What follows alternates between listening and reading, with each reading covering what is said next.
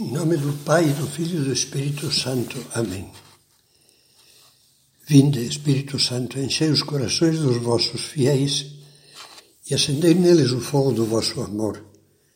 Enviai o vosso Espírito e tudo será criado, e renovareis a face da terra. Continuamos com o tema da mentira. A mentira é como a neblina, mutante varia constantemente os seus formatos. Nesse sentido, há uma distinção clássica das três principais espécies de mentira. Em primeiro lugar, se encontra a mentira jocosa. Como indica o nome, é a mentira bem-humorada, proferida com a finalidade de brincar, por divertimento e sem intenção de ofender ninguém. Nesse capítulo podem ser incluídos tanto as lorotas de 1 de abril como a sorridente afirmação da velha senhora que tem pouco mais de 40 anos, retirando os 20 que sobram. Dizemos que é uma mentira praticamente inocente, ainda que as brincadeiras, às vezes, possam proceder de sentimentos maldosos e constituir por isso um pecado, inclusive grave, contra a caridade. Por exemplo, se se mente brincando para humilhar em público, ridicularizando-a uma pessoa ingênua, defeituosa ou pouco inteligente, está se faltando à caridade. Mas, mas se não existe essa conotação maldosa, essas mentiras, ainda que literalmente digam o que é falso, não mentem, porque nem pretendem nem conseguem induzir em erro ninguém. Portanto, não constituem pecado algum.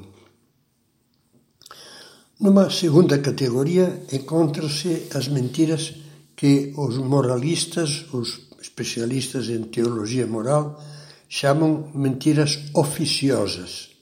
O nome é clássico designa a mentira que tende a favorecer uma pessoa, um grupo ou uma ideologia. Quer dizer, é a mentira proferida em proveito próprio de um indivíduo ou de uma coletividade. Esta é uma das primeiras mentiras que aprendemos em criança.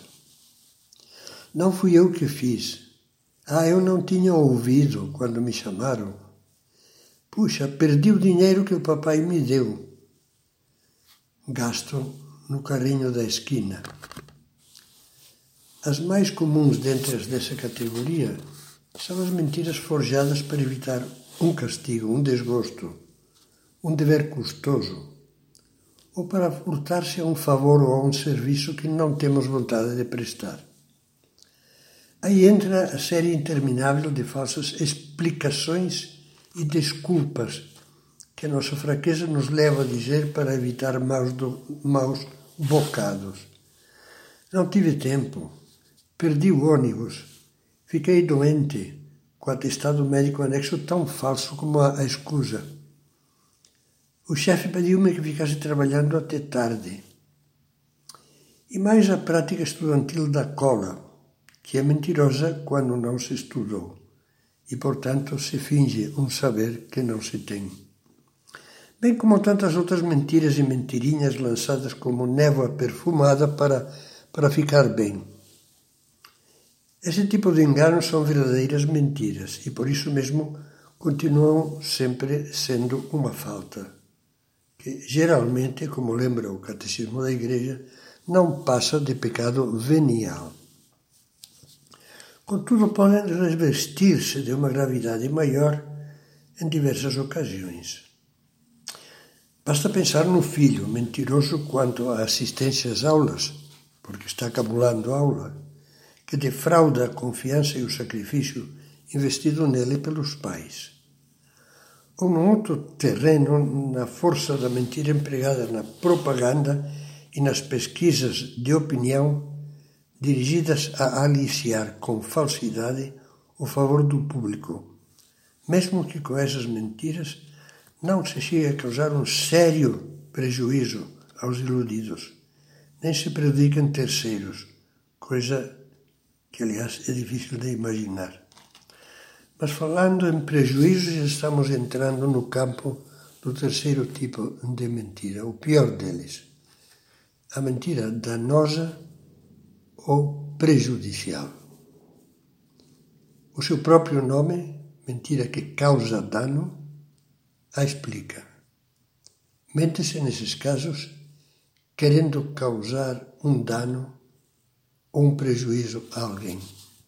E então, mesmo que não haja essa intenção de prejudicar algumas vezes, mas que se pode prever que vai acontecer o prejuízo, quando se sabe por isso, ou pelo menos se prevê que a mentira pode causar um dano, tem a gravidade de uma mentira feita já desde o início com má intenção.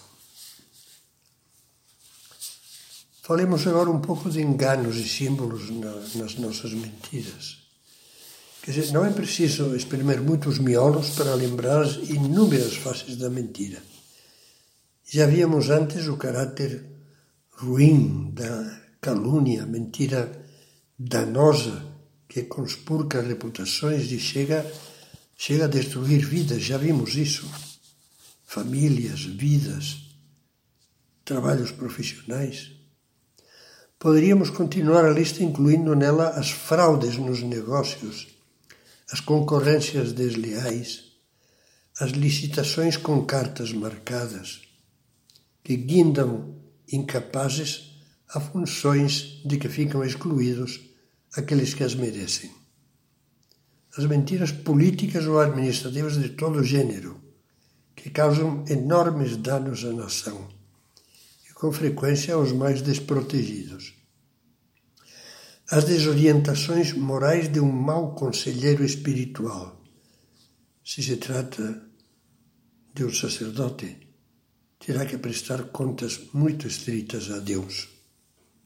As mentiras nos termos ou nos dados dos contratos. A ocultação de defeitos na máquina vendida as falsificações, as vigarices e trapaças de toda espécie. Vem-me à cabeça agora aquela definição que Cristo dá de Satanás. É o pai da mentira. Realmente é um pai com uma família muito fecunda.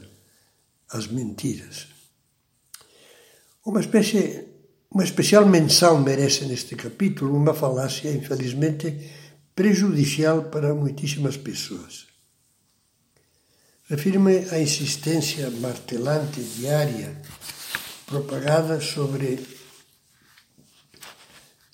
o uso de meios imorais contrários à moral cristã para a limitação da, da natalidade.